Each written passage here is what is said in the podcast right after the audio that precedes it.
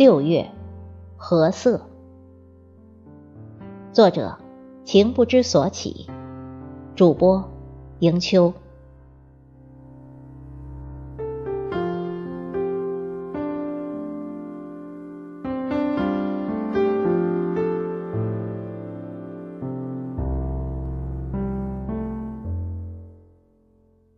六月，风轻云淡，该是何最灿烂、最美好的时光。走进荷塘，一幅“接天莲叶无穷碧，映日荷花别样红”的画面即刻映入眼帘。无需邀约，如前世的蒙定。不知道是炎炎的夏日成就这满堂的幽香，还是这一池荷色渲染出六月的特别，又或是他们缘定三生，相约世代依偎，相映生辉。与荷的情，始于儿时朗朗读起朱自清的散文《荷塘月色》。曲曲折折的荷塘上面，迷望的是甜甜的叶子。叶子出水很高，像亭亭的舞女的裙。岁月悠悠，往事如烟。奇异这些美妙抒情的句子，至今仍记忆犹新。每次诵起，都不由自主地置身于一种如梦如幻的境地。柔和的月光倾泻如沙，将一池朦朦胧胧的荷花氤氲成诗。拂面而来的清风，一直在这幅诗行里缱绻润色。只是走深了岁月，对荷的认知，对荷的钟爱，对荷的感悟，已不再拘泥于那些倒背如流的文字。荷香漂浮的日子里，反反复复的将一段段关于河的文字撒入池塘，浴火重生。河的季节其实很长，占满整个的夏天，而我对河的守候已越过季节的篇章。春意阑珊处，静立一池春水。等尖尖的小河探出头来，与有备而来的蜻蜓撞个满怀。烈日炎炎下，枕着一池芳香，感受河的婀娜多姿，如何将盛夏聊成一片幽凉？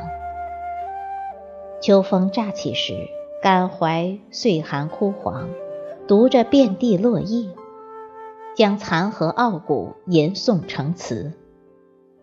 寒冬腊月了，我捧着信仰里的那朵清荷，祈望现世安稳，岁月静好。而那么绝世的清香一直都在。佛说，每个人的心中都有一朵清净的莲花。尘世间所有的喧杂，所有的纷争，所有的利欲，都在这朵洁净的莲前自惭形秽。无处可藏，喜欢荷的从容淡定，不惊不扰，只在一隅悄然开放。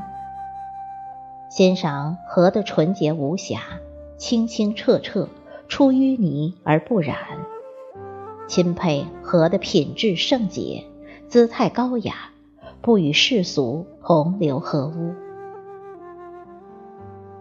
特别喜爱和的浑身是宝，倾情奉献，既润泽了精神，又丰富了物质，如此淋漓尽致，叫人怎能不将夏天过成诗一般的日子？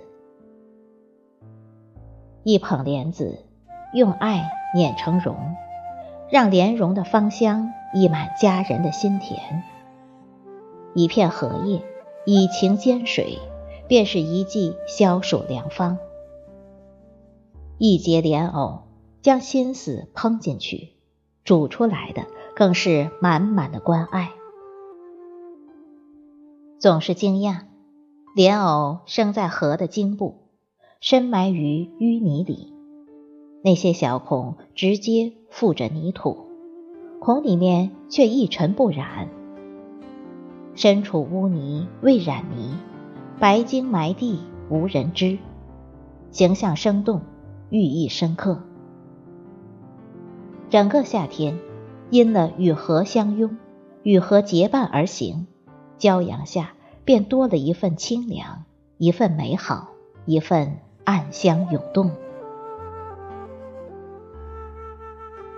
河的生日落在六月，璀璨了夏日那幅消暑的画卷，吸引着无数过往的路人。听说荷花是盛开木荷的。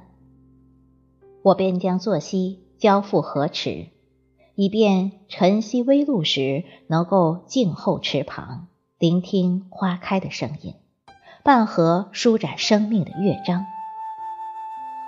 很享受这样的时分，倚着寂静与河独处，听青蛙与碧水呢喃，看绿叶与红花缠绵。